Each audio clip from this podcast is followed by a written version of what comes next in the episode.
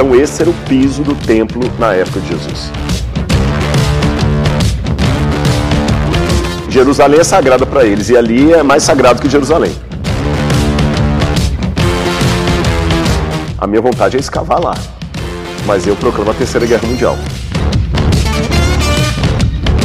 Não só não tiro chapéu, mas como rasgo.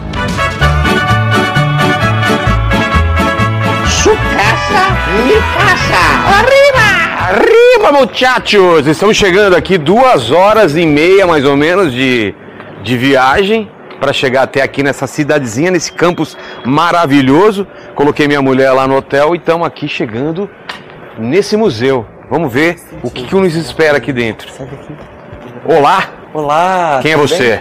Prazer, Sérgio. Muito bem-vindo. O Rodrigo tá por aí já? O Rodrigo já já ele tá chegando, tá? Então vamos entrar e esperar Mas por ele então. aqui, Vamos ó. entrando, vamos, Vamos lá, entrando. vamos lá.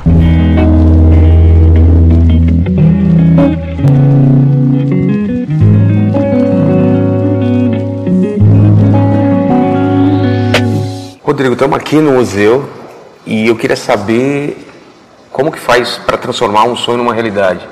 Porque aqui a gente está concreto, a gente está numa coisa que a gente pode ver.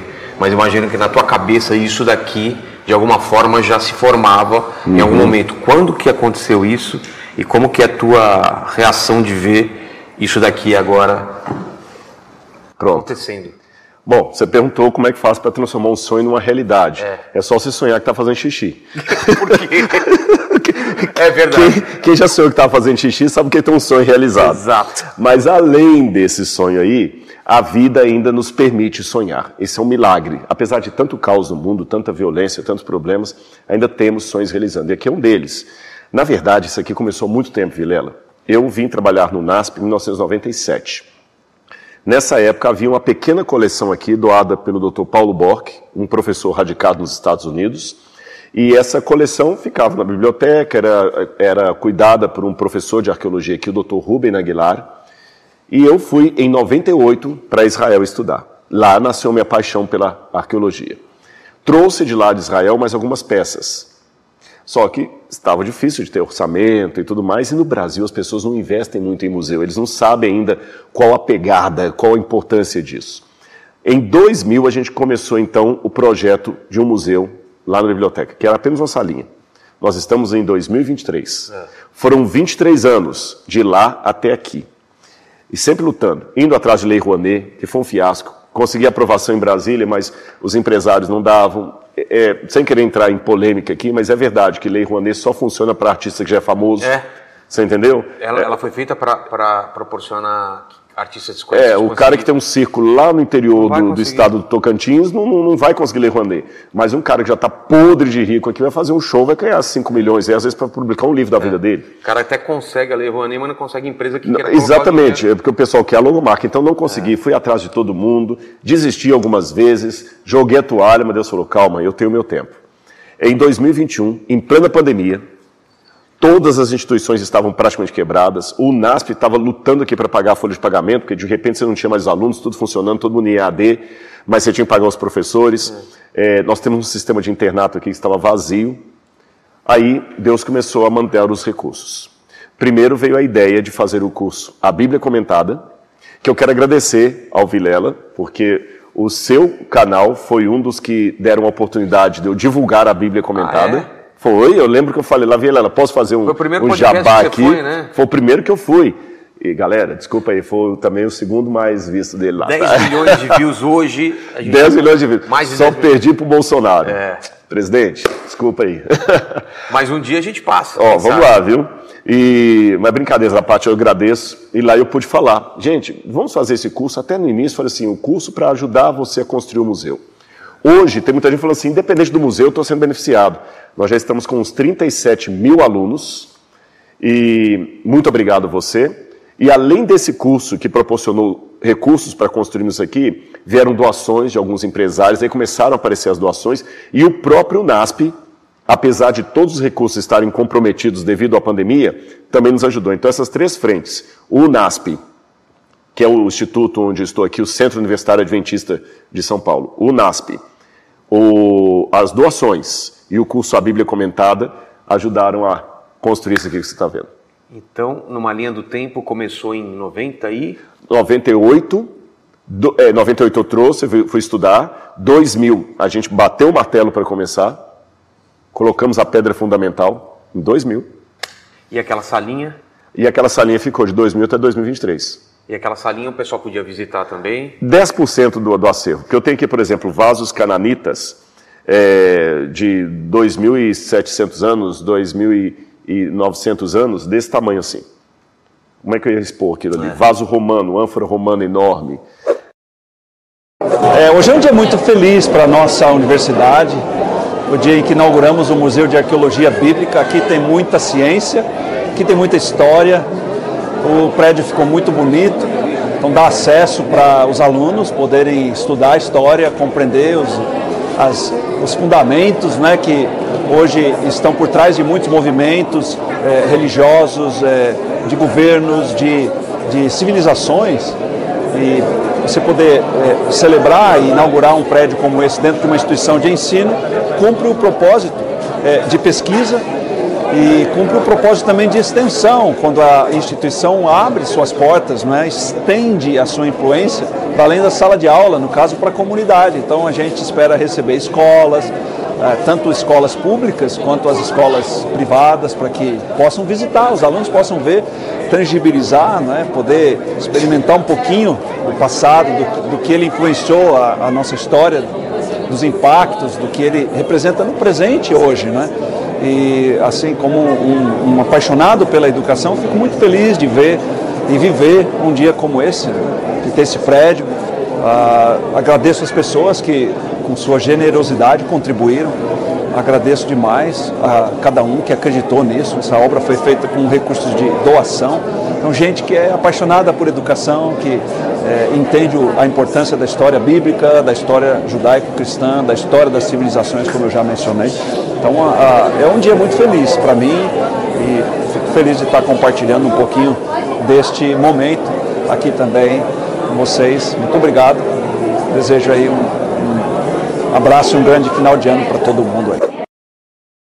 E, assim, as peças também foram sendo adquiridas aos poucos com a ajuda de empresários, em leilões, em antiquários autorizadas, todas documentadas. E quais foram as primeiras peças que você conseguiu? As primeiras foram as do Paulo Bock, que eu falei já estavam aqui da coleção privada dele. Teve o Dr. Júlio Schwantz também que doou alguma coisa. Aí o Dr. Milton Afonso, eu agradeço muito, porque ele ajudou muito. Ele era um aficionado por antiguidades. Ele era o dono da Unisa, Universidade de Santo Amaro, e lá tinha um museu. Quando ele vendeu o Unisa, ele me doou a coleção desse museu. E sempre ele me ajudava a comprar antiquários da Europa, de Israel, antiquários sérios, que têm certificado de autenticidade, é, autorizado pelos governos. Às vezes tinha uma batalha para poder trazer para o Brasil, porque tinha que pagar um monte de, de taxas, de impostos. Houve situações de peças que estão aqui que eu paguei mais imposto para entrar no Brasil Sério? do que pagou na, na origem lá. Poxa. O Brasil é muito burocrático. Mas hoje até Israel sabe da nossa existência e ficam encantados com o acervo que temos aqui. E eu, na entrada aqui eu vi que a gente entrou pelo lado, tem o, tem um museu e tem um jardim lá. O que, que é aquele jardim? A aquele... gente pode, pode ir lá? Pode, pode. Eu vou contar rapidamente e a gente dá um pulinho tá lá bom, com o pessoal. Lá. Esse jardim quase custou meu emprego. É mesmo? Por quê? Brincadeira, estou exagerando. Não a gente estava, não estava no planejamento. Eu estava conversando com a reitoria, ah, todo empolgado e tal, o museu e tal. E com muito, lembra, tudo isso aqui pegou fôlego na época da pandemia, é. que estava todo mundo assim, Retraindo. vendendo o almoço para pagar a janta. É. Então, então tá bom, o museu está aqui, fazendo as contas lá. Eu falei, pois é, e tem a parte do jardim da Bíblia. Aí olhou o reitor para o diretor financeiro e falou, que jardim? Você não falou nada de jardim com a gente, não, não tomou nem voto. Aí que eu vi que realmente eu tinha esquecido, estava tão na minha cabeça idealizado que eu não falei para os chefes. Aí eu falei assim, dê-me um voto de confiança e falei que eu queria fazer um jardim com árvores plantadas aqui que fossem mencionadas na Bíblia e alguns artefatos que lhe remetessem aquilo. Deram um voto de confiança e você vai ver que hoje a experiência do jardim já disputa com a experiência do acervo. Ah, é? São duas experiências que se complementam. Que se complementam. E até é difícil falar qual que é a mais legal. E o que, que, que, você aconselha? Ir lá primeiro e depois. Vamos primeiro lá? Vamos lá. Depois a gente volta que eu explico isso aqui. Tá bom, vamos Beleza? Lá, então. Vamos lá. Arriba! Rodrigo, o que, que é isso daqui? Jardim da Bíblia. Olha, para dizer o que é isso, eu vou primeiro contar uma história para você. Quando eu estava conversando com a reitoria para a gente fazer o museu, o orçamento já estava apertado, aquela coisa toda. Eu falei, pois é, tem o Jardim da Bíblia. Os diretores oraram assim, que jardim? Você não falou nada com a gente. Eu falei, Só não. fala da parte de dentro. É, olha, não manda pro RH não. Confia em mim. Deu, deu uma chance, um voto de confiança. Eles deixaram. E hoje é um lugar tão bonito quanto o acervo lá. Nós estamos plantando aqui árvores do Oriente Médio, árvores mencionadas na Bíblia. É, tô vendo. Que muita gente Tamareira, não né? Essas Tamareira. Aqui então nós temos, por exemplo, a, a videira, todo mundo as parreiras, todo mundo conhece. Mas essa árvore aqui, muita gente não sabe o que, que é. Não é um coqueiro, não. São tamareiras. A tamareira é uma árvore, árvore típica de Israel. Você viu tamareiras lá no deserto do. Negev. E ela é bonita, né? Bonita, e essa dá fruto. Tem, é, aliás, na época bíblica, eles faziam um melaço da tamareira, que era o mel de tâmara. Quando a Bíblia fala terra que manda leite e mel, é o mel de ca... é o, perdão, o leite de cabra e o mel de tâmara, dessa árvore aqui. Tem, tem outras árvores também, Mas por exemplo, a é moreira. original de lá? Tem, nós temos algumas originais ali. Agora eu vou mostrar uma. Já que você perguntou de original, eu tenho duas originais de lá que são. Bom, as mesmas que não vieram de lá direto, as ancestrais vieram, né? Entendi. Que é uma muda que veio, tem tem Ah. especialistas aqui no Brasil, no Uruguai, que plantam isso aí. E essas mudas vieram do Oriente Médio, como no caso da nossa oliveira tricentenária que nós temos ali. Daqui a pouco eu vou mostrar para você. Mas essa aqui, por exemplo, essa veio de lá. Ela é bem delicadinha. E eu não sei se a câmera vai pegar, Vilela, mas ela tem uns espinhos aqui, ó. Isso aqui veio de Jerusalém. E essa aqui é um espinheiro típico de lá, mas tem uns três tipos de espinheiros lá, só que dois são quebram, eles são secos. O único que é maleável a ponto de você poder modelar aqui um capacete ou uma coroa é essa aqui. Sei. Por isso ela é chamada de espina Christi, espinho de Cristo. E depois de a gente passar ali da frente, eu vou mostrar para você um deles em tamanho natural, Tá. é, tamanho adulto, melhor dizendo, que a gente trouxe aqui para o pessoal ver o tamanho dos espinhos dessa, dessa árvore aqui, que essa aí é fiote ainda, né?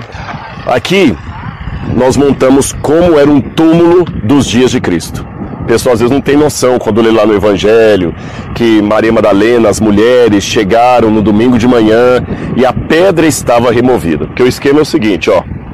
É, eles faziam os túmulos geralmente em grutas, que eles montavam essa gruta. Tinha uma pedra aqui pesada e o processo era o seguinte: quando a pessoa morria, o corpo dele era lavado aqui fora, eles passavam perfume, é, óleos aromáticos. Depois eles envolviam o corpo em, em bandagens e colocavam lá dentro. Não sei se você vai conseguir mostrar para o pessoal. Vai dar um eco aqui, gente. Tá. Mas é porque a gente está dentro do túmulo. Quer entrar? Não, não, não precisa aqui. Ó, tá vendo ali o lugar onde É. fica o o corpo e esses dois lóculos abaixo. O que, que é isso? Quando eles colocavam o corpo lá, eles saíam, daqui a pouco eu vou mostrar a função daquelas dois lugares ali. Eles saíam, fechavam o túmulo com essa pedra pesada aqui, rolavam a pedra e o corpo ficava lá dentro por um ano. Depois de um ano, eles removiam a pedra, aí só estavam os ossos. Esses ossos eram colocados em caixões de pedra desse tamanho aqui. Nós temos um- uma réplica aqui dentro do museu. E esse caixão então era colocado lá, é chamado de ossário ou ossuário. Agora, primeira coisa, tecnicamente, durante esse primeiro ano, a pessoa não tinha sido sepultada. Ela tinha sido colocada no sepulcro. Ah, É diferente de estar sepultado. Quando é que ela era tecnicamente sepultada? Quando os ossos eram colocados nesse caixão. E como eles colocavam dentro do mesmo caixão, dentro do mesmo ossário, ossos de mais de um membro da família, aí havia uma gíria. O morto encontrou seus mortos. Tem um episódio que muita gente não entende, que quando Jesus estava a caminho, o rapaz falou com ele assim, mestre, eu te seguirei por onde quer que o senhor for. Mas deixa eu primeiro sepultar o meu pai. Aí Jesus falou o seguinte: Deixe os mortos sepultar os seus mortos. Quanto a você, vem e me segue. Esse texto, sem um- uma explicação dessa, parece que Jesus não respeitou nem o É. luto do cara. Parece na que o pai verdade dele já estava. tinha colocado aqui e era a época de levar pra caixa do. Ou do- talvez nem era, ele estava querendo esperar passar um ano depois da Ah. morte do pai dele Entendi. Porque no Líbano, por exemplo, que é, os árabes ainda têm muita tradição dos tempos bíblicos, é, tinha um homem chamado Kenneth Bailey que trabalhou lá, ele escreveu um livro, A Poesia e o Camponês, e ele falava que escutava no porto de Beirute um, um cara falando assim, você vai para os Estados Unidos, tem certeza, mas você nem sepultou o seu pai, e o pai dele estava vivo trabalhando com eles lá. Sepultar o pai é esperar o pai morrer, Ah, entendi. passar um ano da morte do pai dele para tirar os ossos, porque o filho fazia isso, colocar junto com os outros. Ou seja, isso aplicado ao episódio de Jesus, não é que o pai do cara estava lá no velório É. e o cara largou o velório e falou: Senhor, deixa eu só sepultar meu pai. Não, vem agora. Jesus desrespeitou o luto dele. Nada disso. Viu como é que a Bíblia vai ficando mais clara? Então, ele já devia estar morto. Ou vivo Ou e vivo. esperar o pai morrer, passar um ano da morte dele, aí sim você teria espaço para fazer isso. Entendi. E, e, e ó, quando você lê também o Evangelho, a ressurreição de Jesus com isso aqui, dá outro sentido, que Pedro chegou, é, é, é, João chegou, agachou, Pedro entrou, olhou lá dentro, viu que o túmulo estava vazio, os lençóis, É. a pedra removida. Lembra que eu falei da- do espinheiro de Jerusalém? É. Olha um dele adulto aqui. Ah, olha os espinhos aqui, ó. Olha a diferença. Aqui aquele é, como eu falei, é filhote, né? É. Olha esse aqui. Caramba. E machuca mesmo. Machuca. Cara, olha isso. A Bíblia não fala, então a Bíblia só fala que Jesus foi teve uma coroa de espinhos na sua fronte, mas pela lógica, pela flora da, da região, esse aí é o, é o mais provável. Seria isso. Imagina isso entrando na pele, né? Entrando Nossa, no... rasgando tudo ali, Caramba. ferindo. Fora a humilhação, né? Psicológica. Esse aqui é um altar pagão. É uma réplica. Uma réplica de um altar pagão. O original, se a galera dá uma gugada aí, altar Beersheba, escreve B-E-E-R, é, espaço S-H-E-V-A, Beersheba, você vai ver o original dele que hoje foi remontado no Museu Britânico. O Museu Britânico, falhando, no Museu de Israel. Ele tem as quatro pontas e os, os altares de Deus eram de pedras brutas. Quando você lavrava assim é, e polia a pedra, era um altar pagão. Sei. E teve uma época, houve reformas religiosas em Israel. Você teve uma feita por Jeú, outra por Josias, outra por Ezequias. E eles mandavam destruir todos os altares pagãos que havia no norte e no sul. Botar pra baixo. Botar para baixo. Só que esse aqui, ele foi encontrado pelos arqueólogos desmontado e enterrado. Como um Lego. Sei. Então dá a entender que os caras tinham a ideia de, olha, passou o governo, gente montar de volta- novo. E aqui nós fizemos uma réplica exatamente como está no Museu de Israel. Você foi ao Museu de Israel? Foi, foi. Na entrada tem esse lá, inclusive essa parte faltando aqui é a parte que está faltando lá. Nós copiamos exatamente. Mas o que? Os caras colocavam animais aqui em cima. colocava o animal. Primeiro você degola o animal, Sei. degola o animal, joga a carcaça dele aqui. Aí é lógico que eles colocavam várias é, madeiras aqui. Pra- Primeiro colocava madeira para dar o combustível, né? Sei. Joga o corpo do animal aqui e acende a, a, a fogueira. E o animal é queimado aqui e acreditava-se que aquela fumaça que subia, ela iria levando até Deus esse, esse sacrifício. Esse- tanto é que a palavra holocausto, holocausto, vem de holos em, em hebraico, significa aquilo que sobe, o sacrifício que vai até Deus. Até essa marca aqui chamou atenção porque ela imita o desenho pagão de uma serpente mística. E a Bíblia fala que eles estavam adorando uma serpente chamada Neusta. Então aqui você tem uma, uma ideia. Você está percebendo que a gente está preocupado muito aqui com a didática, fazer Exato. com que a Bíblia fique Um caminho Aham. onde as coisas se explicam, né? Ó, esse, esse poço aqui também é idêntico ao poço lá de Bercheva.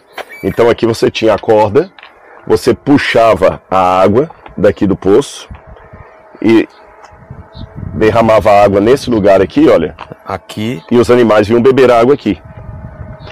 Então no deserto era o bebedouro. Sei. Agora o curioso é que na época eles não tinham essa seleção que nós temos. A mesma água que ele derramava aqui para o animal beber, ele também, o animal estava bebendo lá, ele pegava e bebia também. Também a mesma? Até hoje, para os beduínos, isso aí não é problema. Tá. Aqui, além daquela oliveira que daqui a pouco eu vou mostrar para Tá. você, nós temos outras 12 oliveiras aqui. Imagina isso aqui crescido, hein? Nossa, Ficar bonito. cara, vai ficar muito legal. Eles fizeram uma animação em 3D, imaginando como será o museu daqui a alguns anos, com Sim. as árvores grandes. Essa parte aqui, bom, então nós já vimos que temos a, a, oli- a oliveira principal É. ali, e mais 12 oliveiras. Foi um símbolo que a gente criou aqui, representando os 12 apóstolos. Ah, entendi. Aí, quando você que, que é isso? pega aqui, esse que é o detalhe. Você gosta de azeite de oliva? Gosto muito. Pois é. No passado, o azeite era importante para eles para uma série de coisas. O azeite que alimentava as lamparinas a óleo para você ter luz na sua casa. O azeite é que você punha perfume. É, o azeite é que você misturava medicamento. O azeite é que você fazia o pão. Então o azeite servia para tudo. Eles pegavam azeitona, jogavam os caroços de azeitona aqui depois da colheita e ou um animal ou uma pessoa mais forte pegava e começava Empurrar, Empurrar e aqui, ó. esmagar o. e a pedra vai, travou aqui não, lá. Ó, tá vendo? Olha, ela é pesadinha mesmo. Caramba. E ela, ela rolava e esmagava todas as azeitonas. Depois que esmagava o todo aquele bagaço, a, a próprio caroço dela, eles pegavam aquela pasta de azeitona, traziam para cá e enchiam esses pneuzinhos aqui, ó. Eles são furados por dentro, então você taca azeitona. A gente fez uma suposição que como se estivessem cheios de Sei. bagaço. Depois que você coloca o bagaço aqui, você vem com esse pedaço de pau aqui e coloca as pedras aqui controlando o peso dele. Quando ele aperta, ele esmaga aquele bagaço, e vai escorrer o azeite. O azeite escorre, escorre por aqui, ele desce aqui, escorre aqui, aqui você coloca o potezinho retira o seu azeite. A primeira prensa é o famoso azeite extra virgem, Sei. o de primeira linha.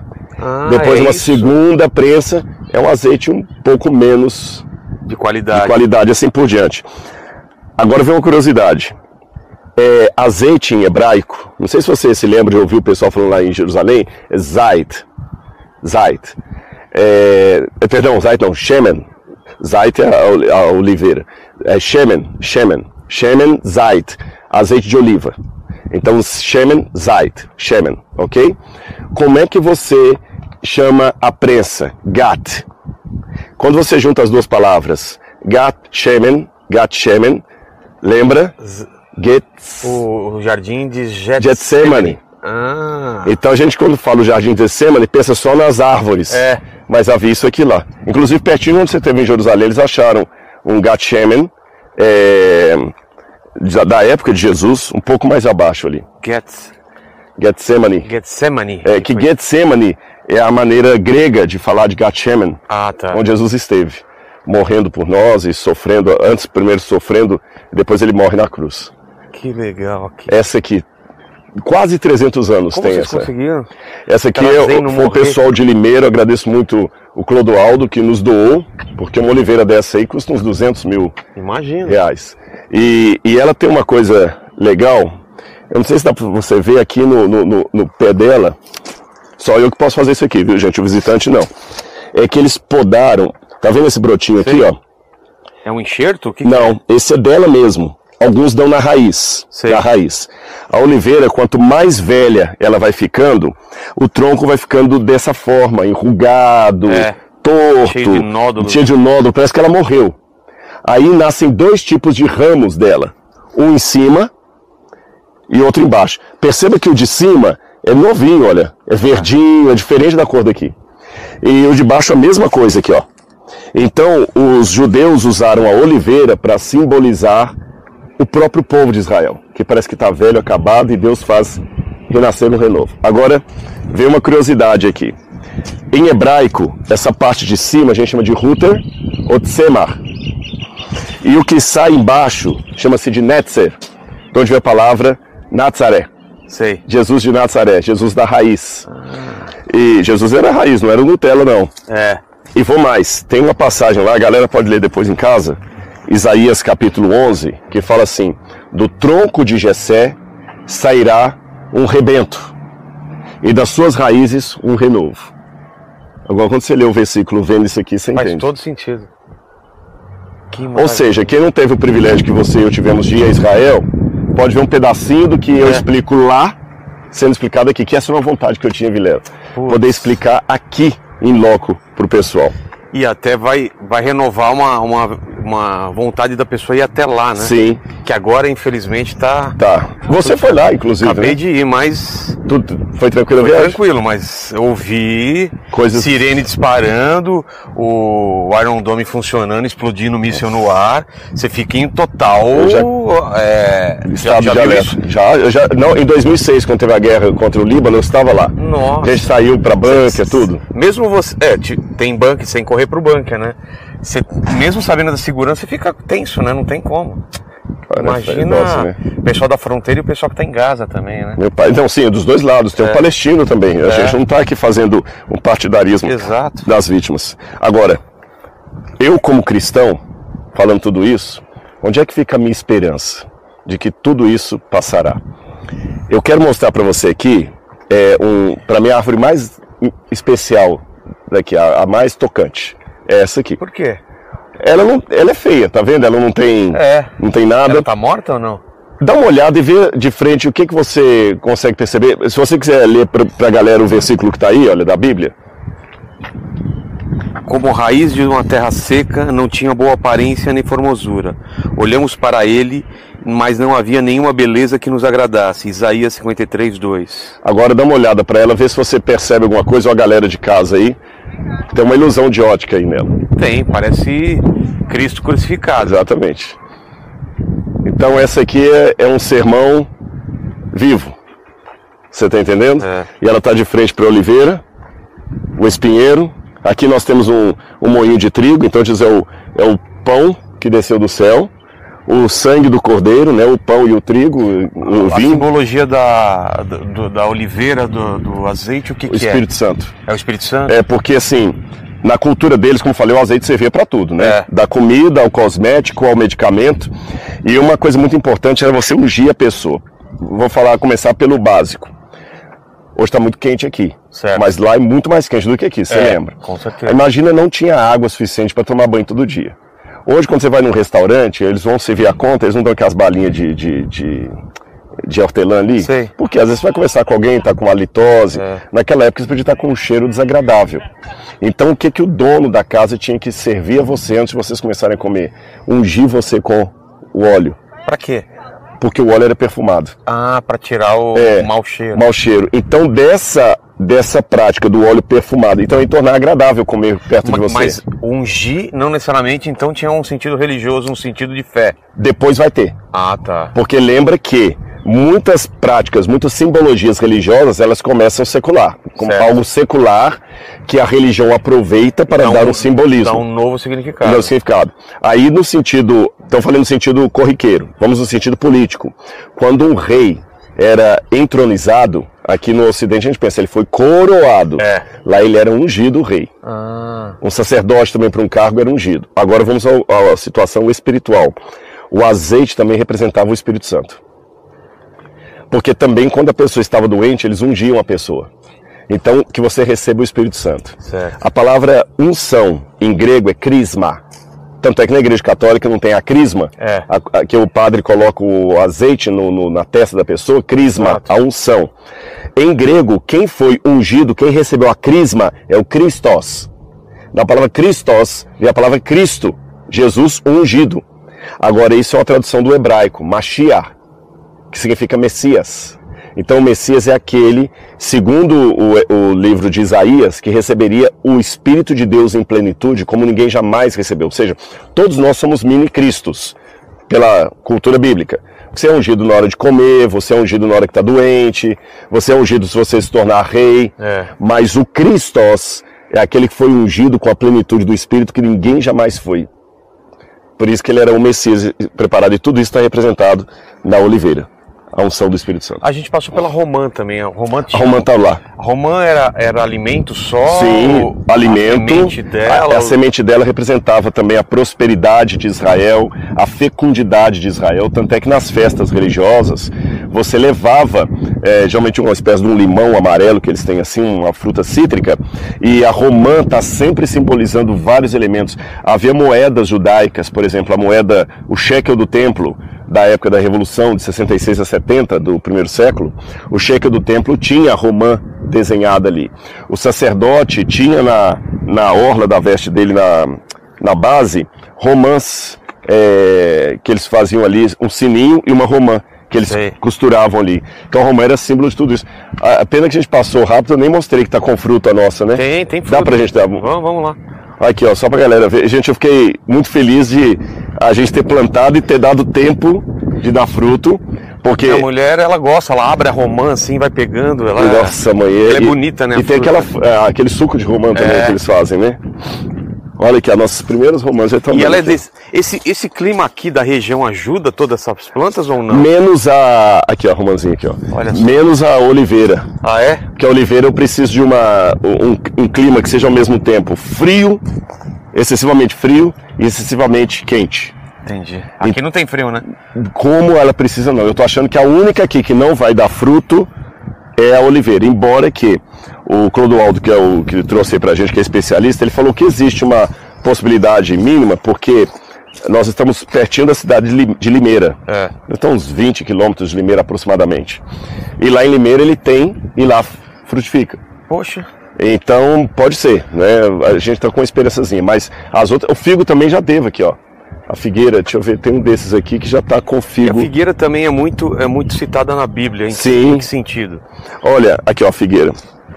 Você tem, por exemplo, a história de é, Zaqueu, que era um camarada que sobe no, numa, num- numa árvore lá, que é o sicômoro, Para poder ver, né, Jesus? e é, o sicômoro é uma figueira brava. Ah, é? É, a figueira também ela simboliza na Bíblia a percepção dos sinais dos tempos. Por quê? Porque Jesus um dia passou e falou, viu a figueira, porque a figueira anunciava a chegada do verão. A- a- as estações eram demarcadas sempre por certas árvores especiais. É igual no Brasil. A primavera chega por causa do IP. Sei. Então lá a figueira anunciava a vinda do verão. E Jesus falou o seguinte: olha, você sabe observar pela natureza o sinal das estações, mas são tão burros que não estão percebendo os sinais dos tempos. Fez um trocadilho. Sei. Porque eh, eles não tinham o serviço de meteorologia que nós temos hoje. Então, você olha, é, vai, tá chegando a primavera, como é que sabe? Por causa da árvore. Vamos passar aqui por baixo, que daqui Aham. um dia vai estar todo. E já que a gente vai passar aqui por baixo, eu estou procurando uma árvore, já que você mencionou isso. Ó, aqui, as, as Ah, ó, uvas tão- aqui, ó. ó, já estão aparecendo aqui. Tudo aqui, ó, que bonitinho. Olha só. Aí ah, essa parreira é lógico, ela vai. Galera, o, o Vilela, aliás, eu quero dizer, você está sendo o primeiro Ah, é? canal de comunicação que está entrando aqui, viu? Você vê? Mais um. Exclusivo. Exclusivo. Não, não tem ninguém. Não abriu o. o, o- não sei quando. Que, vai, como vai ficar no YouTube isso aí. Eu não sei em que dia que você vai assistir isso. Vai ser em dezembro. Mas hoje, hoje, o museu ainda não foi inaugurado. Exato. Estamos antes da inauguração aqui, hein? Ó, essa aqui é a Cássia, eu tô procurando Cássia agora. é só, uma, é, é só de flor, né? Não, ela tem espinho também. Também? Só que essa cássia é uma planta típica do deserto. E a Bíblia fala que foi da madeira da cássia que fizeram a Arca da Aliança, aquela que o Indiana Jones encontrou. Sei. Ah, tá aqui, olha. O quê? Já que a gente falou da cássia, falou da, da, da figueira que você perguntou, eu quero mostrar aqui a amendoeira. Ela tá pequenininha ainda, mas essa amendoeira, aqui ó, essa árvore aqui, ó.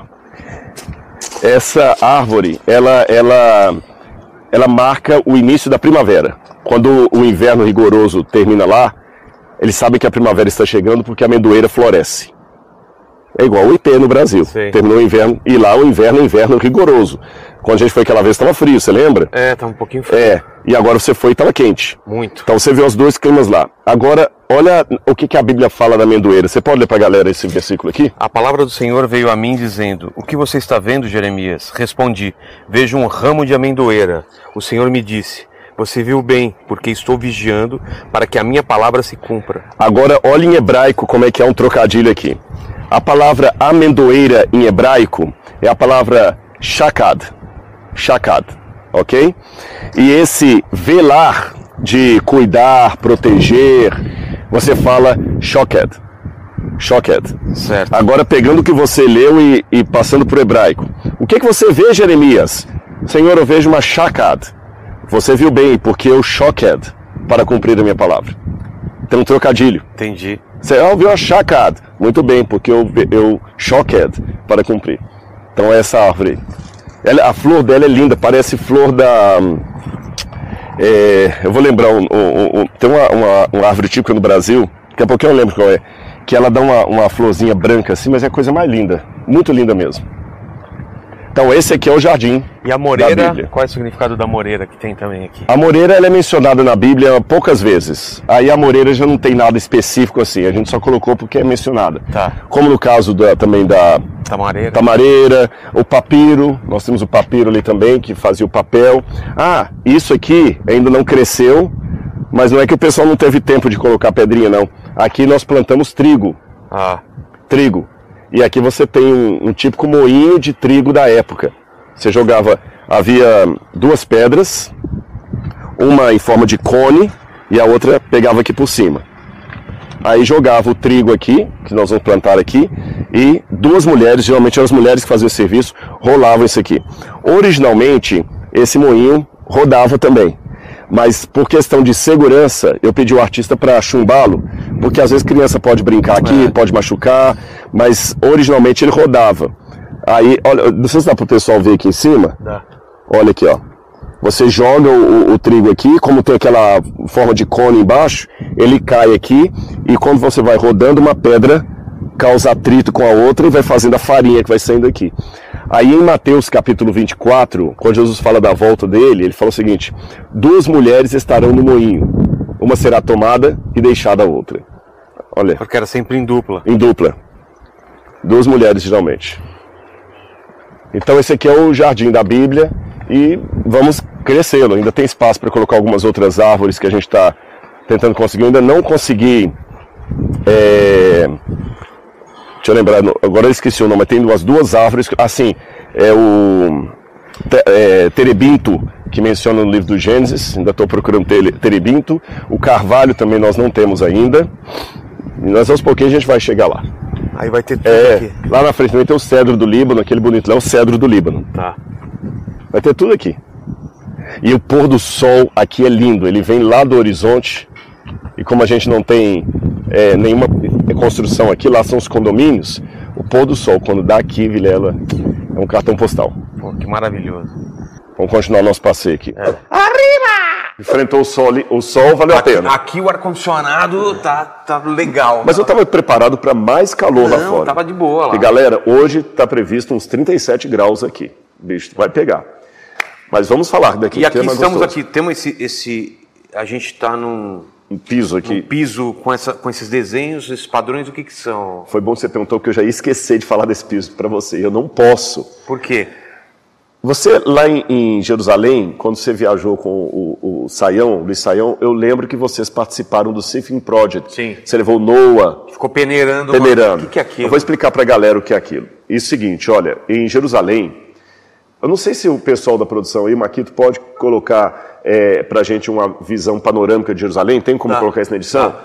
Põe Coloca- aqui Coloca aí a foto. a foto gente. de Jerusalém. Mas Essa, que parte isso aqui? Aquele domo? Aquele do domo, da, domo, da visão panorâmica. O domo Que é o que a dourado. gente vê do, do Monte das Oliveiras. Certo. Você viu pessoalmente, a galera vai ver pela, pelo YouTube. Esse domo dourado que vocês estão vendo aí é onde ficava, nos tempos antigos, o Templo de Salomão e o Templo de Herodes. E depois, em 691, 92 depois de Cristo, colocaram esse domo aí, que é um símbolo muçulmano. Tá. E a mesquita de Al-Aqsa que fica do lado. A minha vontade é escavar lá. Mas eu proclamo a Terceira Guerra Mundial. Se alguém escavar lá. Tá não lascado, pode- não dá. é Território sagrado para eles. Jerusalém é sagrada para eles e ali é mais sagrado que Jerusalém. Então, se Maomé não vai à montanha, Montanha vem uma Maomé. só fazer um trocadilho com os muçulmanos. É. Os próprios muçulmanos que controlam aquilo ali estavam fazendo uma abertura na Al-Aqsa para caber mais gente e tiraram, assim, trocentos caminhões de entulho dali, Do, de baixo? de baixo. E jogaram, Cavaram e- escavaram e, jo- E sem a menor. Dizem até que sem a aprovação da prefeitura na época. Pô.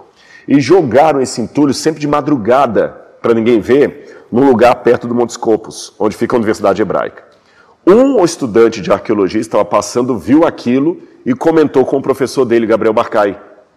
Barcai falou: opa, esse entulho nos interessa. O Barcai inventou aquele sistema de peneiramento que vocês participaram. Exato. Tem algumas imagens? Tem, a gente. Vamos, vamos colocar, eu acho que meu Coloca filho só pro pessoal peneirando. ter uma noção do o que, que tem que aí, é. coloca aí. Era uma, uma tenda enorme, É. cheio de lavatórios. O que, é que vocês chegaram a ver ali no- no- na, na peneira? Eu achei prego, achei uns pedaços de cerâmica. Prego romano, tá, gente? Não é prego de agora, não. É, não, prego todo enferrujado, tudo. Às vezes aparecem moedas. É. Agora, Achou muita coisa lá, muita coisa. eu vou mostrar uma- o que mais me interessa naquilo ali. Mosaico. Mosaicos, porque aparecem mosaicos e aparecem pedaços também de mármore. Isso. Aparecem os mosaicos, são pequenininhos, mas o mármore. Pedaços quebrados, às vezes uma, um triângulo, você sabe que é um o cara triângulo. foi esperto, ele fez um negócio que os turistas pagam, peneira, ajuda, trabalha Ajuda pra ele e ainda ajuda a manter. e ainda é legal porque você tem experiência arqueológica. Exatamente. Agora, mais ou menos uns dois anos atrás, ou três anos, os professores da Universidade de Barilã falaram: espera aí, espera aí, vocês não estão percebendo uma coisa aqui. Esses pedaços de mármores de cores diferentes formam um quebra-cabeça. Ah, é? Fazem parte de, uma, de um desenho maior. Vamos montar esse negócio? Aí foram montando, montando, montando, e o resultado foi isso aqui, ó. Tá brincando. Isso, Esse isso aqui seria uma, era o uma réplica. do piso da época de Jesus do templo. Hoje, no mundo, só existem duas cópias e meia. Por que eu vou falar duas cópias e meia? Porque lá no Sifting Project, eles fizeram uma cópia dessa para colocar no chão, mas foi só um adesivo. Ah, tá. Quando eu mandei para eles lá o que nós estamos fazendo aqui, eles falaram, uau, o nosso aqui é só um adesivo, vocês têm que fazer um desse aqui pra gente. Que aqui foi feito recortado, peça por Recortado. peça. O segundo que está recortado peça por peça fica na cidade da Vila, perto do portão do lixo em Jerusalém. Tá. E o terceiro, né, você está falando dois e meio, Dois né? e meio. O terceiro está aqui, Ah, no Brasil. Então, quando o pessoal entrar no foyer, ele já vai estar de cara com isso aqui. Aí você entende Jesus quando criança, que ele se perde no templo. Você imagina uma criança vindo, na época não Deve tinha YouTube. maravilhada, né? com- Ficava maravilhada. Então, esse era o piso do templo na época de Jesus. E essas Ou pedras réplica, né? são, são Nós- as cores mais ou menos Exatamente, porque mesmo a de Jerusalém, não dá para você conseguir as, as pedras exatas de Herodes. Por exemplo, isso aqui seria o mármore de Pórfiro. Isso é raríssimo e muito caro. Então, tanto lá em Jerusalém quanto aqui, nós usamos a pedra de mesmo tom, de mesma cor. É, o Meio calcário, a gente exatamente. Mas é o mesmo, se você olhar o, e os Esse desenhos são esses. É- é- era, o- era o o Era, parecido lá. era um mármore romano. Tá. É, e tem outras. Aqui é seria o calcário. E, é, esses símbolos tem algum. Qual, é o lance desses Olha, símbolos? a gente não sabe a explicação. O que eu posso dizer é que na cultura romana, se você, você foi a Herculé, eh, Pompeia? Foi. Nas casas em Pompeia tem esses símbolos assim com oito pontas. É. Então eu digo que era o estilo romano da época e Herodes, como era um cara chique. Rep- replicou isso. daí. Exatamente. Se fosse hoje, ele ia usar um- alguém do Oscar Niemeyer para construir os grandes, sei lá. Ia colocar memes na, na É, parede. botar memes, né? É. Em primeiro lugar, eu quero cumprimentar o nosso querido irmão pastor Rodrigo Silva por essa extensão. Eu considero isso uma extensão dele porque eu acho que ele é um museu, ele é um museu ambulante, ele é a alma desse museu aqui. E eu estou maravilhado com esse museu, pelo, pelo seu conteúdo, pela sua profundidade, pela sua beleza e organização. E digo que eu tenho certeza de que esse museu será um polo de emanação de muito conhecimento e muita inspiração para o povo brasileiro. Quando a gente fala de literatura e quando a gente fala de Bíblia, a gente fala de algo que é muito, muitas vezes abstrato, muito amplo e muitas vezes profundo. E nada melhor do que um, um PowerPoint do passado que continua sendo melhor no presente, que é a apresentação concreta das coisas. A partir do momento que as pessoas têm o visual, têm o concreto, elas conseguem não somente compreender melhor o contexto no qual aconteceu, mas elas conseguem também interiorizar muito mais a fé a respeito daquilo que aconteceu. Povo brasileiro, cerca de 40 milhões de brasileiros têm alguma origem judaica, ou seja, o povo brasileiro é, são, é o maior número de pessoas da tribo de Judá fora de Israel e Jerusalém. E como eu vivi em Jerusalém e fui várias vezes para lá e tenho esse grande prazer, eu desejo que todo brasileiro tenha esse prazer também de poder se relacionar com é, é, parte importante das suas origens genéticas. Por enquanto, aquele que não puder comprar uma passagem, ou mesmo aquele que puder, sempre pode vir aqui nesse museu maravilhoso e sentir e vivenciar, estar dentro desse cenário que lembra bastante a nossa Terra Santa. Agora, tem uma parte, para mim, tão importante aqui quanto isso, que tem a ver com você também. É que ali atrás nós temos o painel dos doadores. Vamos colocar as imagens aí. Põe as imagens aí, pessoal. Me dê imagens! É, me dê imagens agora, né? Capitão Hamilton. E a galera tá chegando aqui. Aliás, um abração pro Capitão Hamilton. Eu fui. teve lá também fui- no programa. Gente, essa galera chegando aqui é porque eu não sei que dia que você vai assistir isso, se na hora que ele postar, eu sei que vem ser em dezembro. É. Mas nós estamos aqui há Hoje é poucos. Hoje é dia aqui 12. 11 ou 12? 12, 12. 12. Nós estamos a poucos minutos da inauguração. Inclusive, eu vou até fazer uma coisa com o Vilela. Depois que eu explicar aqui, eu vou pedir alguém para acompanhar você Pra lá, gente ver peça por ver tá. peça por peça lá, Legal. tá bom? E eu vou correr para botar uma claro. alfazema. Eu comprei um terno na CIA. Brincadeira. fazer a inauguração, eu amo vocês, tá? É, e para fazer a inauguração lá. E, a- e aquela parte o que, que é? É, Então são o painel dos doadores. Inclusive, todos os trinta e tantos mil alunos do Bíblia Comentada estão no totem ali. Ele pode ver o nome dele com muito obrigado. Os doadores que deram maior quantidade financeira estão com os nomes destacados, inclusive algumas empresas também. E o Inteligência Limitada também está ali, no, no, no- no touch ali, porque vocês nos ajudaram. Como? Você não deu de dinheiro, mas você deu é, é, prestígio, você deu confiança, você deixou que eu falasse no seu programa mais de uma vez lá. Eu quero agradecer Eu muito. lembro que você levou. Foi o primeiro. E você levou alguma coisa lá pra mim no primeiro programa do museu. Re- Relacionado ao museu aqui, né? Falou, olha, ajudem. A gente, obrigado, viu, Vilela? Que legal. Obrigado mesmo, e isso é um parceiraço. Fico feliz dessa, desse sonho ter, ter se tornado realidade. O Museu da Bíblia é maravilhoso porque ele possibilita os professores trazerem seus alunos para cá para conhecer as coisas de Deus e também para professores pesquisadores continuarem na pesquisa. A importância é que tem pessoas que às vezes não acreditam, principalmente as crianças. Eles têm necessidade de ver o concreto. E aqui eles vão ver o concre- concreto. E assim acreditar nesse Deus maravilhoso que está aí e que nós temos que fazer tudo por ele. E esse prédio, então, ele aqui ele foi feito para esse projeto. Ele não É, existia. Exatamente. Eu dei uma batida aqui, gente, aqui tem uns mosquitinhos ali Tá nós cheio de na mosquito aqui, ó. Gente, mas se vocês pudessem ver o tanto de carro que tá chegando, já tem Nossa. polícia ali da roda, o negócio tá... Vamos, vamos o, Pa- Paquito, depois feliz, dá uma filmada lá da galera chegando. É, eu tô, tô animado mesmo. Olha, e falando nesse lugar que é o foyer, Tá. o pessoal já entra. Uma recepção Você aqui. foi para Londres, né? É. Esses lamaços, os originais deles estariam. Então, é, é homem, É um touro, é homo, touro, leão e águia. leão e águia. É, esses, na cultura pagã, que enfeitavam os palácios assírios, Sei. era símbolo das realidades celestiais. Quando Ezequiel, que viveu na mesma época, escreve as visões dele, ele vê os querubins ao lado de Deus que são parecidos com isso. Sei. Rosto de homem, asas de águia. Então ele estava tendo uma visão pagã? Não. Ezequiel, como um bom comunicador, partir do conhecido para o desconhecido. É como humorista. Para você fazer humor, você tem que estar inteirado da política, Da do que está acontecendo. da região. Por isso que piada não se traduz. É. Não é isso? Então ele pegou alguma coisa que o pessoal conhecia para explicar o que É. ia vir aí. né? Hoje é um dia muito especial. Eu estou muito feliz em ver o Rodrigo muito feliz. É a realização de um sonho antigo dele. E ver a felicidade de quem a gente ama é realmente muito importante, muito gratificante. Então, a gente está muito feliz com esse dia. Muito bom ter aqui o Vilela, toda a equipe dele gravando toda essa inauguração. E espero que vocês gostem. Vilela, gale- galera, o primeiro canal que está entrando aqui é você. Que honra. E eu quero que você se sinta em casa, Tá. tá, bom? Eu vou falar, ele é igual em mim, só não reparar a bagunça, É, que a não gente não gosta, bagunça. não. Então você vai trabalhar Eu vou agora. trabalhar, na verdade eu estou trabalhando, Já tá né? trabalhando, eu vou, né? eu vou enfeitar ali, pintar o cabelo Você vai voltar e tal, então todo fazenda. bonitão aí, todo com terno. Todo, exatamente. Mas você fica à vontade. Tá bom. Tá bom? Me caça, sucaça, tá, Tá bom? Aqui é o contrário, sucaça me É, caça. aproveite aqui Tá. e eu vou deixar para vocês um provérbio arqueológico para você pensar. O quê? É, Olha que sabedoria de vida que a arqueologia nos mostra. Está preparado para o provérbio Tô. arqueológico? Galera, Vamos anota lá. aí. Eu cavo, tu cavas, ele cava. Nós cavamos, vós cavais, eles cavam.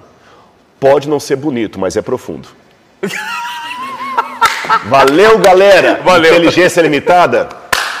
Valeu, Com vocês, hein? Vamos entrar no museu agora. Vai lá. Valeu. Sucesso. Até mais. Tchau, tchau. Sérgio, o Rodrigo falou para deixar contigo aqui, né? Ok. Aqui é a entrada do museu. Sim, a partir dessa porta, a viagem explorando os tempos bíblicos começa. Os tempos Então, bíblicos. Os tempos bíblicos serão explorados a partir dessa porta aberta Tá. e nós teremos dois assuntos: a arqueologia e a Bíblia para introduzir nesse momento. Tá bom. Então vamos lá. Vou entrar primeiro aqui, hein?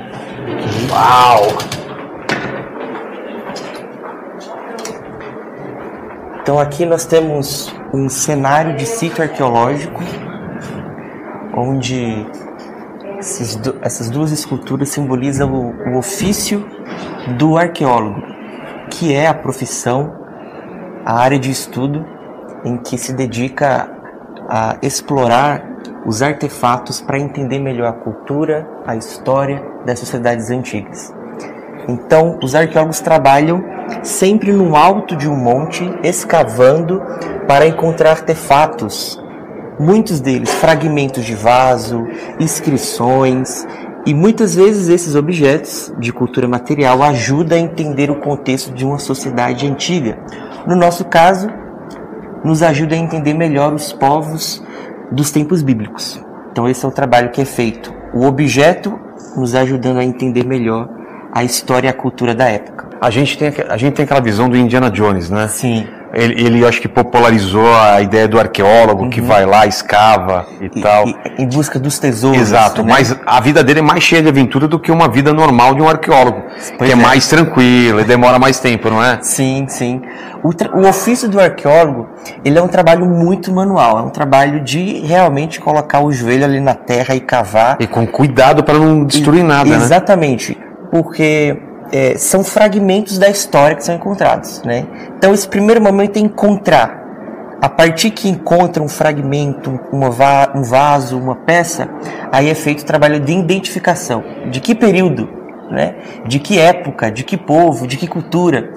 Então é um trabalho muito minucioso e braçal mesmo. Então se aqui no cenário você tem um muro que foi encontrado. Certo. Então, é, nesse muro ele pode indicar se é uma casa, se é um templo. Então, tem toda uma problemática que é realizado com as coisas que são encontradas debaixo da terra. Entendi. Para onde a gente vai agora? Vamos aqui, ó. Pra cá? Então, entendendo a história, é, a- o, o trabalho da arqueologia, aqui nós temos uma área dedicada à história da Bíblia. Então, como que a Bíblia ela foi escrita? Ela foi escrita é, por homens inspirados por Deus que utilizou os materiais humanos que se tinham. Então, por exemplo, esse daqui é um tinteiro de alabastro e uma caneta. Era a forma antiga de se escrever. Aqui era colocado cera nesse caderno e você tinha a inscrição feita com uma dessas canetas. Ah, Então é, é um caderno de madeira. Aqui, então, nós temos em cada letra da palavra Bíblia os materiais que foram utilizados para a escrita da Bíblia. Então, papiro, né, o tinteiro, a caneta. Antes da invenção do livro, como nós conhecemos hoje, o códex, que é uma espécie de eh, recortes de páginas aqui eram colocados. Nos manuscritos do Mar Morto, que nós consideramos uma das maiores descobertas da arqueologia bíblica, eles eram guardados, esses inscritos, em potes. E a tampa era como se fosse uma dessa, né? E foi encontrado em Curã, ali, vários manuscritos onde ao os arqueólogos conseguirem ler, que estava em hebraico, alguns em aramaico, nós chegamos à conclusão de que o mesmo texto que foi escrito no primeiro século, ele foi o texto que chegou até nós hoje. Então a Bíblia ela não sofreu alteração, alteração. Então houve um cuidado em passar os textos, né, em copiar os textos, para que é, de fato a gente tenha né, é, a ciência de que a Bíblia ela não foi mudada ao longo da história. Né? O texto permaneceu. Então aqui nós temos o período 1, que nós chamamos de Bronze Antigo. Corresponde ao espaço-tempo do ano 3300 a.C. a 1900 a.C. Então nós temos nessa ala aqui algumas peças que nos ajudam a entender um pouco melhor da Bíblia e também como que era a cultura desse período. Então, nós estamos falando de uma época que a escrita era feita no barro com um estilete. Eles marcavam no barro e assim depois deixavam para secar no sol ou cozinhavam. Então essa era a forma de se escrever. Uma coisa interessante, que esses tabletes que nós temos aqui, eles são recibos. Aquele pequenininho que está ali do lado, no, na última, no último andar, é um recibo de uma compra e venda de uma vaca. Alguém comprou uma vaca e doou para o templo e ele recebeu o recibo um recibinho. o recibinho, né? Então todos esses tabletes eles são é, no contexto de economia, são recibos Tinha, tinha contábeis. os boletos chegavam debaixo da sua porta, assim, uns pedaços de, de, Pois é. de pedra para você pagar. Naquela época já se tinha isso. Paga né? a conta da água. E uma- coisa interessante, aquele, aquele recibo, como ele doou a vaca para o templo, Sei. servia para abater no imposto de renda da época. Ah, né? entendi. Então, no imposto de renda, assim, bem entre aspas, mas um, uma Sei, uma, espécie... uma coisa que seria similar, né? Exatamente. Na história do dilúvio, Noé, ali, ele constrói um grande barco e é colocado dois animais de cada espécie, né, ali, é, um par né, de cada espécie ali, para no grande barco que iria ser inundado. Essa história, ela é encontrada em mais de 40 tabletes cuneiformes como esse. É, e são povos é, além do não são os povos, os povos hebreus, né? Então nós temos é, vários povos sumerianos que escrevem que um dia a Terra também foi submergida por água. Então é um evento tão catastrófico que outros povos registram, né? E nós temos o épico de Gilgamesh, que é uma história muito parecida né, com a história Do dilúvio, é, do né? dilúvio, e você tem essa ligação. Os, a- as sociedades antigas muitas vezes escreveram dentro do seu contexto a mesma história, né? O mesmo relato é, em, em contextos diferentes. Então é muito parecido a história bíblica com esses relatos, né? Então nós acreditamos que foi um evento catastrófico que outros povos começaram a registrar. Bom, nós é, entramos no período do Bronze 2 e nós temos uma peça de destaque para esse código que é o Código de Hammurabi. Ele é, é tido como um dos conjuntos de leis é, mais conhecidos e mais antigos da história. Então nós temos Olho por olho, dente por dente? Exatamente. Esse é o Código de Hammurabi. Essa é uma réplica em tamanho natural. É do mesmo tamanho, com as mesmas inscrições do original que está no Museu do Louvre. Então, se você não é, conseguirá né, ir ao Louvre conhecer a peça, aqui no MAB nós temos uma réplica em tamanho natural com as mesmas inscrições é, do original. Então é um conjunto de leis que muitas vezes é, também se assemelham a histórias bíblicas, né, porque é no mesmo contexto ali. Então é uma peça bem é, interessante para a gente entender como que era a cultura daquela época, né, os costumes. Entendi. Agora nós chegamos no período do bronze é, final, onde é, a civilização egípcia, né, ela está é, em ascendência ali, né? Então essa daqui é uma carruagem egípcia, é uma réplica, mas do mesmo tamanho, do mesmo estilo de uma carruagem original do período do Egito.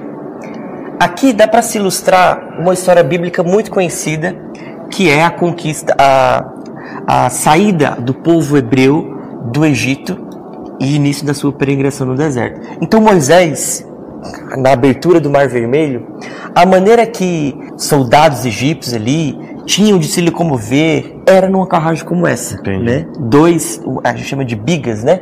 É, eram colocados aqui, o cavalo, né? é, era colocado ali no início e você tem é, na história bíblica, assim que Moisés abre o Mar Vermelho, muitos desses soldados tentam acompanhar Moisés e a água se inunda, né? Eles ali se perdem em todo a água, né? Pelo menos essa história que nós conhecemos. Então, da Bíblia. E aqui tem a carruagem que seria é, do mesmo E aqui período. toda uma representação então desse período, que é a múmia, Essa é a múmia do Ramsés II. É um faraó muito conhecido, realizou várias construções eh, desse período, eh, as pirâmides, eh, vários templos. Ele é conhecido por ser um, um faraó que realizou grandes construções.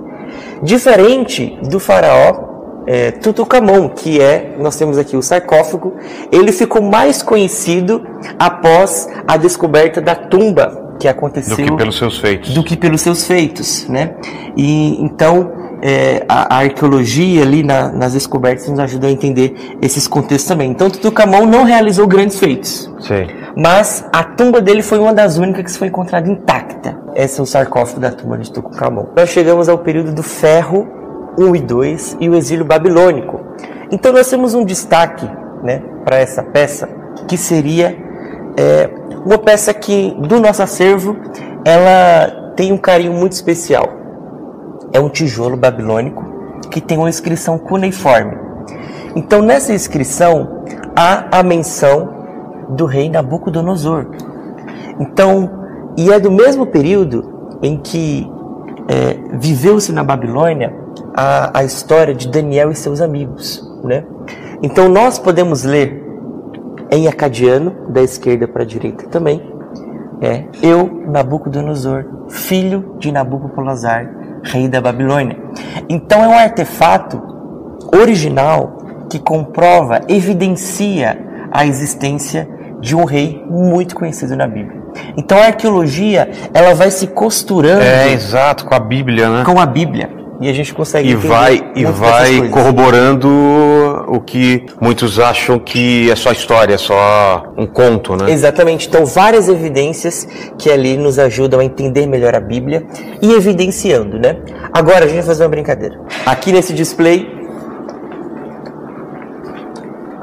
eu vou te entregar esse cheirinho, esse cheiro e tenta descobrir. Dá uma cheirada. Nossa, que cheiro bom, cara. Esse daqui é um perfume, né, um- uma essência muito é, tida na Bíblia, é o nardo. Né? Então nós temos é, os aromas Conheço né, o Naldo. período. Sabe o Naldo, né? Esse é o nardo, né? Então, Que é uma versão do Naldo lá de trás, que ele construiu tudo também. com certeza. O que, né? que é esse nardo? tem participação né, do nardo É. aqui. Então é uma essência né, é, é muito é, mencionada na Bíblia. Né, pra, então, alguns desses óleos né, eram ungidos né, na cabeça. Então nós temos em vários períodos bíblicos a menção do nardo, do açafrão, do cálamo. Eram perfumes que eram utilizados também ali no mundo antigo, né, mas a Bíblia é mencionado tanto na questão estética né? Ali perfumes, né? Tanto na questão de higiene também você já tinha essa preocupação. Então nós temos a canela, o alecrim, essas essências que são Cedro. é, do cedro, é, muitas vezes né, trazidos ali da Arábia, do Irã, e ali eram colocados dentro do período. Mirra também é uma delas, né? Que foi dado para Jesus. Mirra. Exatamente. Então aqui nós temos é, a mirra. Ah, eu quero sentir o cheiro. Qual é o Esse- cheiro da mirra? Essa é a matéria-prima Deixa eu da mirra. É um cheiro um pouco mais forte. né? Nossa, cara. Mas era feito para. Era usado para quê? Então, alguns eram é, colocados para é, fazer o processo de bálsamo, né, embalsamar Ah. ali é, os, os mortos, e você tinha isso que era utilizado. Entendi. Então esse é o período que corresponde ao ferro. Tem uma, é, vários vasos cerâmicos. Então aqui, se você vê, alça e a borda já é diferente das primeiras cerâmicas que vimos. É. Então tem uma espécie de evolução no artesanato, né, Entendi. daquele período. Essa daqui é uma jarra de cerveja filisteu. Era um, colo- é- esse é um tipo de, cerâmico, de, de vaso cerâmico né, desse período também. Nós temos aqui também algumas inscrições em acadiano, daquele período, né, é, que corresponde ao período do ferro. É um período que vai do 1200 a 539 a.C., então você tem uma evolução é, na sua, é, nas cerâmicas né, e nas inscrições também. Aqui tem uma história muito conhecida da Bíblia, e nós temos um artefato que nos ajuda a entender um pouco melhor. Aquele dali é uma pedra de funda. Então, na história em que Davi ele derruba o gigante Golias, Golias, é uma funda parecida como essa, a funda e a pedra. Então ele gira, gira e derruba a cabeça do gigante ali com uma pedra como essa. Dando sequência às nossas aulas, chegamos no período persa e aqui nós temos alguns artefatos também muito interessantes. Esse daqui, Vilela, é um escudo, escudo persa. Mas por que, que ele é pequenininho assim? Né? Esse daqui é só a área central dele. Então imagina no escudo do Capitão América que tem a estrela Sei. ali. Então esse é a área central. Provavelmente ao redor era de madeira e eles poliam o que ele é de bronze, né? E como estratégia de guerra, né, para no exército inimigo, eles usavam para refletir o sol no exército inimigo No olho para. para cegar, atrapalhar a visão e com uma espada como essa realizar ali o veredito final. Então algumas peças, algumas peças desse período, alguns vasos cerâmicos né, que nos ajudam a entender essa história também. Nós temos aqui um cilindro de Ciro. Para a arqueologia bíblica é muito interessante essa peça.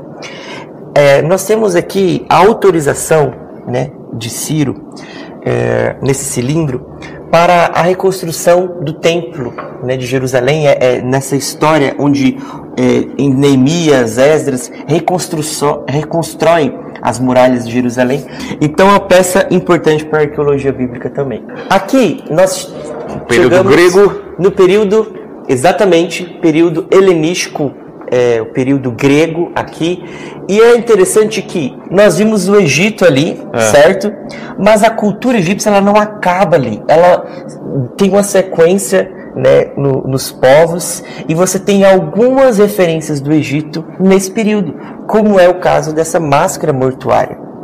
Ela tem vários traços, o olho, é, a pintura se parece muito com é. É, egípcio, né, que é do Total. período. É, então a máscara, essa é uma máscara mortuária, Vilela.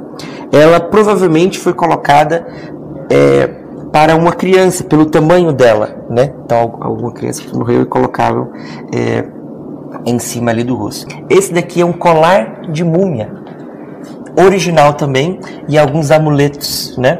Aqui nós temos um pano de múmia, também desse período, do período helenístico. Entendi. E essa é tido também uma peça muito importante para a arqueologia, que é a Pedra de Roseta. Exato. Essa também é uma, uma inscrição em tamanho natural, uma pedra em tamanho natural, do mesmo, da mesma forma que está no Museu Britânico. São três linguagens? Exatamente. Então nós temos aqui é, a escrita egípcia antiga, o hieróglifo, certo. uma variação, a evolução da escrita egípcia, que é o demótico, e por fim, em grego. Então, através dessa peça, foi possível, com vários estudos, é, chegar, a, chegar à conclusão de que é a mesma inscrição em três línguas, né? E você hoje consegue identificar os hieróglifos, porque com o grego você tem é, ali uma identificação do que é cada letra, né? Então aqui é o Google Tradutor da época. Exatamente. Esse daqui foi o, o, o Google Translator para é. conseguir é, é, desvendar os hieróglifos. Porque até né? então era uma coisa desconhecida o que, que esses símbolos significavam. Sim, né? Quando você tem a tradução embaixo em grego, aí facilita. Né? O, o, grego mais conhecido ali, né? É, é. então ajudou bastante. É, e nós conseguimos que maravilhoso. agora ler essas inscrições. Aqui nós chegamos no período romano. É o período em que vive Jesus, é. né? Então nós temos aqui essa maquete de Jerusalém dos tempos de Jesus. Então nós podemos ver aqui é, o templo de Herodes, segundo templo. Nós temos aqui a fortaleza Antônia, também desse período, e alguns é, pontos muito interessantes que são colocados na história bíblica. É, aqui é, era a cidade baixa, né? Nós podemos ver pelo relevo que é colocado, a cidade alta, é, e aqui é onde o, o, Jerusalém naquele período. Jesus foi poucas vezes para Jerusalém. Geralmente ele ficava ao redor das cidades, ali nas periferias. Né? Então nós temos aqui, por exemplo, dois possíveis é, lugares em que aconteceu a crucificação. É, naquele morrinho ali, fora da cidade. É um, uma possibilidade de lugar onde aconteceu a crucificação de Jesus, pelo relato bíblico. E aqui também é outro possível lugar, né? Da crucifixão de Jesus. Essa maquete nos ajuda a, entender também a localização né, de cada coisa. É, de Jerusalém nos tempos de Jesus. Falando sobre crucifixão, como eu comentei dos dois possíveis pontos, nós temos ali algumas peças que nos ajudam a entender sobre a crucificação. Uma forma antiga né, de, é, de tortura do período romano. Então, aqui nós temos um capacete romano e uma espada romana. Então, quando Jesus ele está orando no jardim do Getsemane, é, os soldados foram prender usavam um capacete e uma espada como essa. Né? Aqui são três possíveis formas de crucifixão da época. Né? A representação clássica, onde muitas vezes nós vemos que os pregos são colocados aqui, é. mas provavelmente é, dessa forma a mão não seguraria né, o peso e, e rasgaria. É. Então, uma das possíveis formas de crucificação era aquela ali. Aquele ali é uma réplica, é um calcanhar que foi encontrado numa tumba de um prego no calcanhar.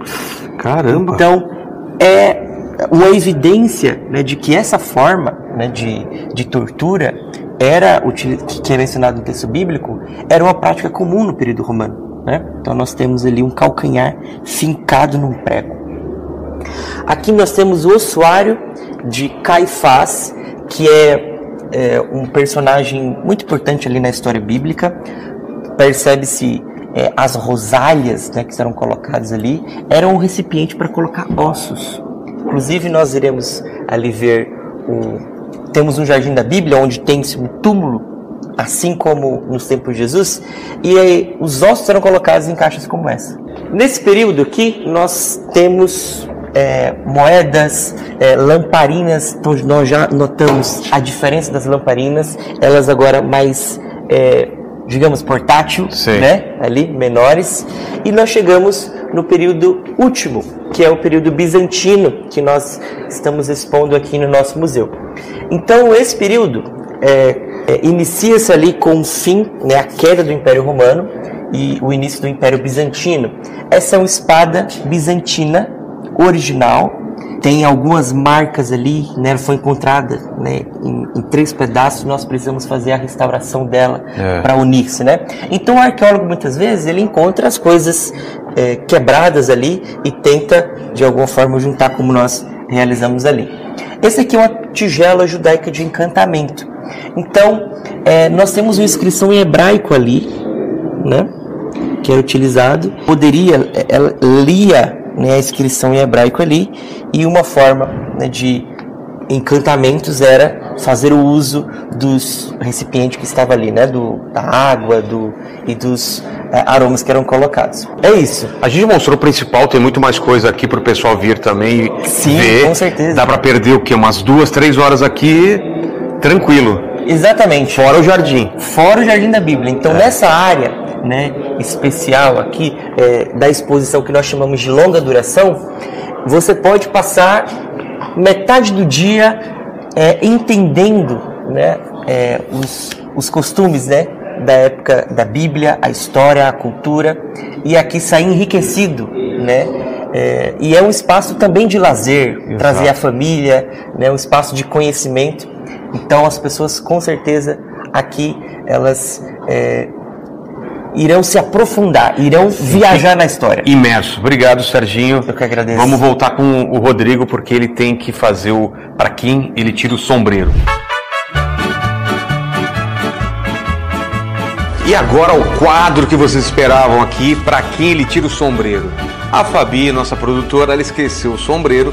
Tivemos que pegar um chapéu improvisado aqui, mas faz de conta que isso é um sombreiro. Rodrigo, para quem você tira o sombreiro? Muito bem, olha, vocês já estão notando que eu tô até mais bonitão aqui. Você viu, é? Tirei a roupa de arqueólogo, a roupa de peão, para fazer a apresentação, mas vamos lá. Primeira pessoa do sombreiro, aqui nessa, nesse calor, essa sombra também vem. É. Pirula, tiro chapéu, o sombreiro, o sombreiro pro Pirula. Não trocar a letra aqui, É. tremendo. Gente boa, lamentei, Pirula, você não está aqui, mas que eu tentei te comunicar, primeiro que eu não tenho o seu número, e segundo que os seus amigos falaram que você não responde o WhatsApp. É, ele é ruim de WhatsApp. Ele é ruim. Você pode ser bom de biologia, de WhatsApp você deixa a desejar. Mas tira o chapéu sim, apesar disso. Ainda estamos devendo uma visita aqui. Seu Serjão, Vic Vanilla, o satanista, né? Isso. Que me ama, me ama. Nossa, acho que é mais apaixonado por mim do que minha esposa, viu? Vic, fique com Deus. Vamos aqui outro. Palestinos. Lógico que eu tiro o chapéu para os palestinos. Eu tenho amigos palestinos que estão sofrendo também com esse conflito e oro a Deus para que eles consigam passar por essa etapa sem nutrir qualquer tipo de ódio no seu coração que possa no futuro reverberar em tragédias. Mas o povo palestino sempre me trataram muito bem, os que eu conheci. Não tem dificuldade nenhuma, tanto da Cisjordânia como da Palestina. Judeus, claro que eu tiro. Vocês têm o, o direito de existir, de ter o país de vocês, como os palestinos também têm o direito de ter o país deles. Tenho amigos judeus, nós temos um rabino aqui que está conosco. E eu amo o povo judeu, porque também é o meu povo, né? Minha ancestralidade lá tem uma ligação judaica. Como não tirar o chapéu? Vamos dizer, nossa, tá tudo um bonzinho aqui até agora, né? Laura, isso aqui eu tiro o chapéu, tiro a roupa, tiro tudo. Ô, ô, ô, ô, louco, bicho! Literalmente, meu amigo, viu? Meu amor, beijo. Já tá aqui, ó. Traz morrer, tá vermelho igual um tomate. Vamos lá. Bom, um que eu não tiro definitivamente o, o chapéu Hamas. Não, não dá. Negativo. Eu não, e vou mais além. Eu não tiro o chapéu nem para o Hamas, nem para pessoas que colocam a conjunção adversativa depois de falar das atrocidades deles. O que, é que eu quero dizer? Não, é o Hamas errou, mas toda pessoa que fala do Hamas e começa com mas, porém, já perdeu a bola comigo, porque não há nada que justifique o que eles fizeram, tá certo? Absolutamente nada. Então, Hamas, não só não tiro chapéu, mas como rasgo, são terroristas, dê o nome que quiser, não tiro definitivamente. Peço a Deus que tenha misericórdia que vocês se arrependam antes que seja tarde demais.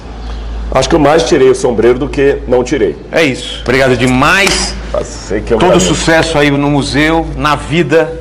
E, que, e, espera, e espero que a gente volte lá para Israel quando tiver tudo mais tranquilo. Né? Mas vamos voltar. Eu agradeço tanto você, como todo mundo aí que assiste o Inteligência Limitada, uma grande família que a gente fez, já fez, né? Oito vezes que eu tive lá, ou sete, não lembro, não é isso? Para de se lembrar o número aí. E Por aí. espero continuar sendo convidado lá pela Inteligência e as portas do NASP estão abertas para todos vocês. Informações, aí, então, como que o pessoal vem para cá, como okay. que funciona? Você pode nas redes sociais, nós vamos ter uh, o site do NASP, MAB, MAB, ou qualquer dúvida, entre também no meu perfil no Instagram, Rodrigo Silva Arqueologia, no perfil da vamos Bíblia deixar, Comentada. Vamos deixar aqui na descrição isso, também. no perfil da Bíblia Comentada. E você pode, nesse perfil do NASP também, retirar o seu ingresso é bom tirar o ingresso para você é. não chegar aqui e não poder entrar, tá bom? Só isso, o ingresso é mostrar a data e o horário, tranquilo, e você será muito bem-vindo. Muito obrigado. Obrigado. Beijo obrigado no coração, demais. gente. Até mais. Valeu.